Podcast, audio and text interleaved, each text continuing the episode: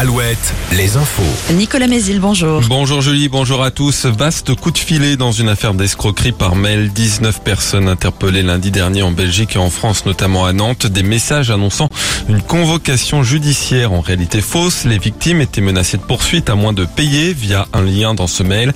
Une escroquerie qui aurait rapporté 3 millions et demi d'euros à ses auteurs. Plus de 400 plaintes ont été déposées. 15 des 19 suspects feront l'objet d'un procès.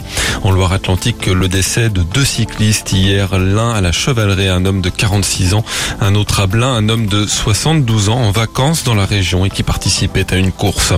Le projet de loi sur le partage de la valeur arrive à l'Assemblée nationale aujourd'hui. Objectif du texte étendre le partage des bénéfices des entreprises avec les salariés. Sont concernés les PME si elles sont rentables. Un million et demi de salariés pourraient en bénéficier selon le gouvernement. Comment faire moins de déchets pendant les vacances? À partir de ce lundi, une équipe de quatre éco-animateurs va sillonner les côtes vendéennes à bord de vélos cargo pour sensibiliser les touristes en montrant aux vacanciers les bonnes pratiques pour faire moins de déchets.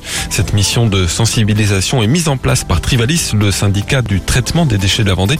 Damien Grasset, son président, nous explique comment réussir à toucher un maximum de touristes avec cette opération. Alors, ce qui est intéressant aujourd'hui avec les vélos cargo, c'est qu'on les a euh, relookés avec des couleurs assez assez intéressantes pour attirer aussi le, touriste. Alors, on touchera pas euh, la totalité des touristes, mais le, fait de descendre sur la côte et de descendre le littoral va permettre à un moment d'aller à la rencontre des touristes et de leur apporter euh, justement le message sur la réduction des déchets, sur le meilleur tri des emballages, sur comment est-ce qu'en Vendée on pratique justement ce tri des déchets. La boule au ventre ce matin peut-être pour les 867 000 élèves de 3e qui vont passer le brevet des collèges. Quatre épreuves écrites étalées jusqu'à demain. Le français au programme ce matin, les maths cet après-midi. Dans la Vienne, ces épreuves pourraient être perturbées par une grève des enseignants surveillants au collège Clovis Pin de Poitiers concernant les effectifs de l'établissement pour l'an prochain. Les championnats de France de cyclisme 2025 auront lieu aux Herbiers. La fédération a officialisé hier son attribution.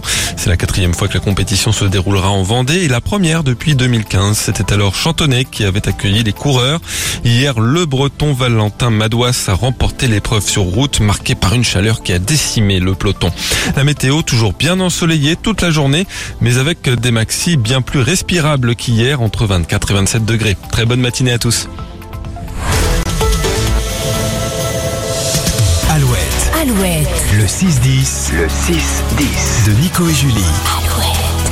Ah, ah, ah, ah,